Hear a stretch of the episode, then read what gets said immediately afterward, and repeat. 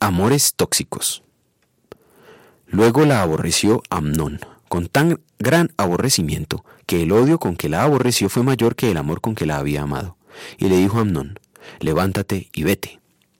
Segunda de Samuel capítulo 13 versículo 15. Llamamos tóxico al elemento material que hace daño a los organismos vivos, pero también usamos ese término en referencia a actitudes, ideas y emociones dañinas. Un amor tóxico es un afecto que parece amor, pero que en realidad no lo es. Una obsesión puede parecer afecto, como en el caso del texto de hoy. Dios creó al ser humano con la capacidad de amar, especialmente a Él. Pero por causa de la caída, el corazón del hombre se ha pervertido, y ahora, en lugar de amar a Dios, lo aborrece y ama a falsos dioses. Por nuestra naturaleza pecaminosa, nuestros corazones albergan sentimientos de odio y también el falso amor. Amnón, un hijo del rey David, tuvo un mal afecto que él imaginó ser amor. Pero su amor es solo lascivia que lo obsesiona hasta enfermarse y a tramar satisfacer la lujuria sin importarle el daño que pudiera resultar. Tras la consumación del crimen surge la raíz de su pasión, el odio.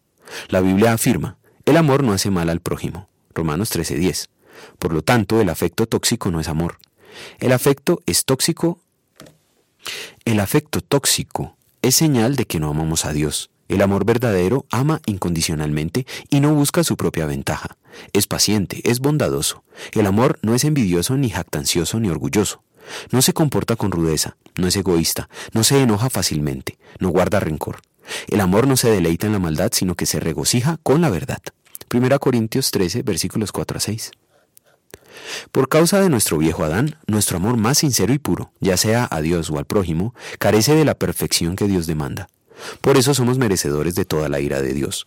Cristo nos redimió al amar perfectamente en lugar nuestro y al pagar nuestro pecado en la cruz.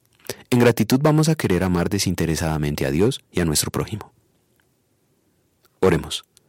Oh Señor, hazme un instrumento de tu paz, que donde haya odio lleve tu amor, donde haya ofensa lleve tu perdón, donde haya discordia lleve tu paz, donde haya duda lleve la fe, donde haya error lleve la verdad, donde haya desesperación lleve tu consuelo, donde haya tinieblas lleve tu luz. Oh Maestro, concédeme que yo no busque tanto ser consolado como consolar, ser comprendido como comprender, ser amado como amar, porque solo por tus méritos es que dando recibimos, perdonando somos perdonados y muriendo somos resucitados a la vida eterna. Amén.